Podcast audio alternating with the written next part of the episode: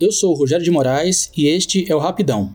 Em 2018, uma pesquisa revelou que um terço dos europeus não sabia nada ou mal tinha ouvido falar do extermínio de mais de 6 milhões de judeus durante o regime nazista na Alemanha. Esse dado, essa falta de conhecimento, é uma informação que talvez ajude a entender o crescimento do antissemitismo e também da extrema-direita, que é o campo ideológico onde se instalou o nazismo, como toda pessoa capaz de somar 2 mais 2 deveria saber.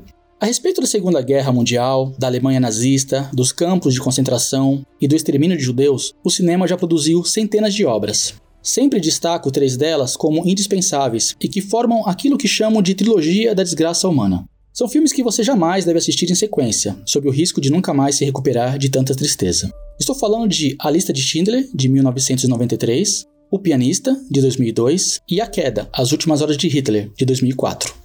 A esses três, eu juntaria o filme que é a minha dica de hoje, O Filho de Saul. Dirigido pelo húngaro Laszlo Nemes e vencedor do Oscar de melhor filme estrangeiro em 2016, o Filho de Saul revela, de forma original, o mecanismo de extermínio no campo de concentração de Auschwitz. E como era esse mecanismo? Diariamente chegavam ao campo trens lotados de judeus que viajavam às vezes por dias em pé, espremidos em vagões que muitas vezes eram para transporte de animais.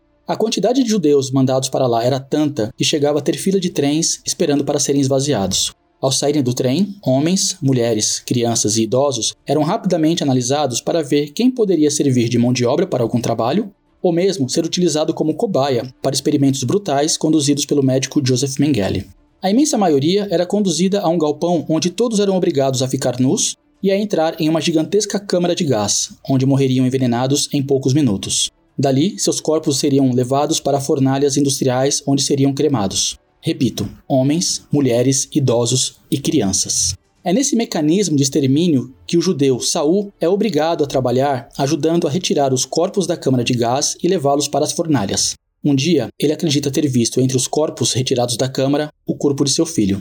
A partir daí, vamos acompanhar seu esforço para tentar evitar a cremação desse corpo e dar a ele um enterro judeu. Ao fazer seu personagem transitar por diferentes áreas dessa indústria do extermínio nazista, o filho de Saul nos revela a crueza, a desumanidade e a monstruosidade disso. Se muitos filmes já nos fizeram entender o que acontecia nos campos de concentração, este filme nos faz entender como isso acontecia na prática. Só que a contundência desse filme está justamente naquilo que não mostra. Em vez de ser um exemplar apelativo de imagens explícitas, o que o filme faz é utilizar a linguagem do cinema naquilo que ela tem de mais forte, a sugestão do que não é mostrado diretamente. Assim, a câmera do filme acompanha Saul sempre de perto e mantém seu foco próximo, reduzindo a profundidade de campo e desfocando o entorno do personagem. É assim, com imagens desfocadas, que não vemos o horror explícito, mas circulamos por dentro dele e ouvimos com clareza os sons que ele emite, que vão de gritos de desespero a silêncios perturbadores. Assistir a este filme não é uma experiência fácil, mas é uma experiência cada vez mais necessária para que não deixemos de entender e até de sentir o quanto regimes de extrema direita podem ser monstruosos e principalmente eficientes em exterminar.